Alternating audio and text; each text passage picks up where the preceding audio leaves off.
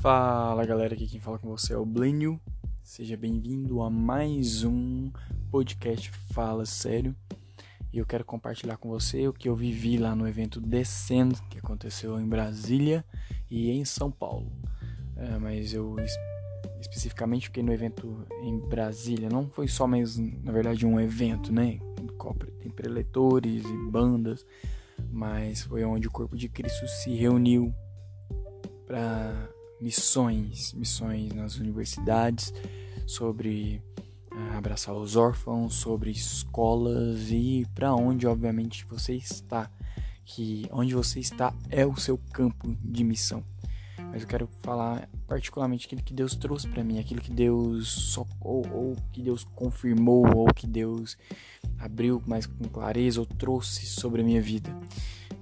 Uh, então vamos lá uma das coisas que Deus trouxe para mim que foi, na verdade foi um processo, né? Eu venho pensado isso e ele vem trago isso para mim refletido nisso há algum, tempo.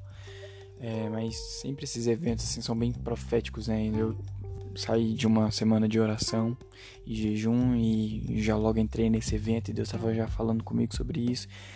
É, ficou muito mais claro isso que independente se você é novo convertido ou não, quando você entende quem é Jesus, quando você recebe Jesus no seu coração e aquilo verdadeiramente te traz uma transformação, você entende quem você era e quem você se torna em Jesus, aquilo muda. Ah, eu vou ter que abandonar os meus antigos amigos, por quê? Porque senão eu vou cair no pecado de novo.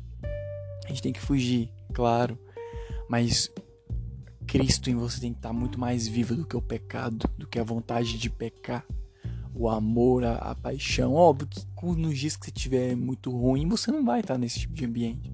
A gente não tem que correr e abandonar as pessoas por conta que elas dizem um não. A gente não pode desistir, nem óbvio que nem que no seu quarto você vai estar orando, você vai estar declarando sobre as pessoas, sobre aqueles que te cercam, que estão perdidos, mas nós temos que buscar, sabe,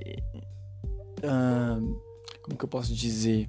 Colocar os nossos joelhos que e, e, tem que ser prazeroso, sabe? Tem que ser um momento de clamor, um momento ali que você coloca diante do seu pai e fala: Deus, eu é aquele que tá falando não para o Senhor. Deus, eu declaro que o Senhor vai, de alguma forma, o Senhor vai, vai tocá-lo, vai impactar a vida dele.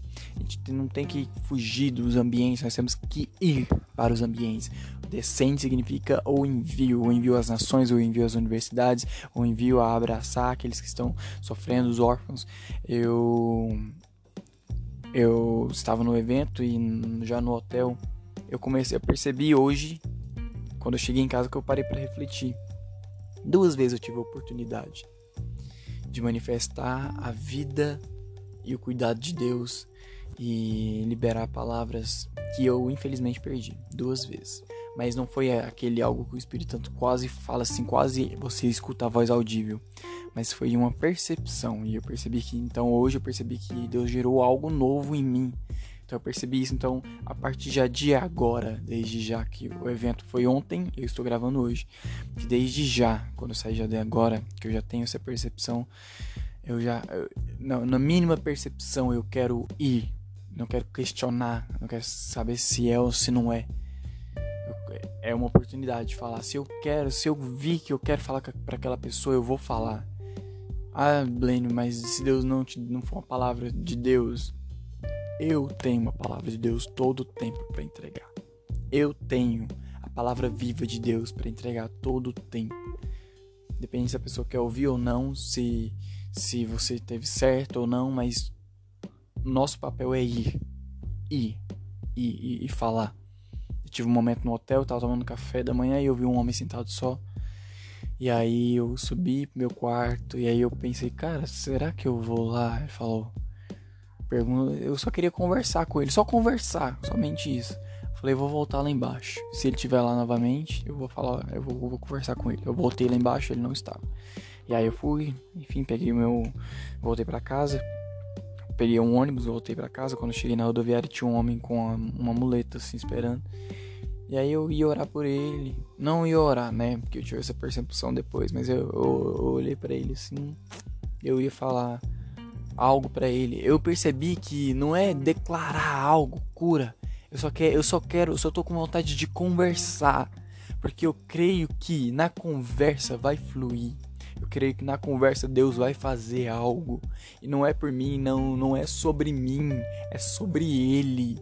É sobre aquilo que ele tem para fazer nas nossas vidas e na vida das pessoas. Não é sobre mim, não é o que eu tenho que falar, é o, que você tem para apresentar, que é Jesus.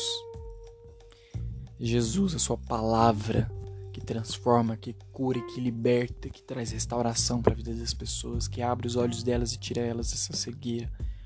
É isso, é isso que o Senhor tem feito, sabe? É isso que o Senhor tem feito.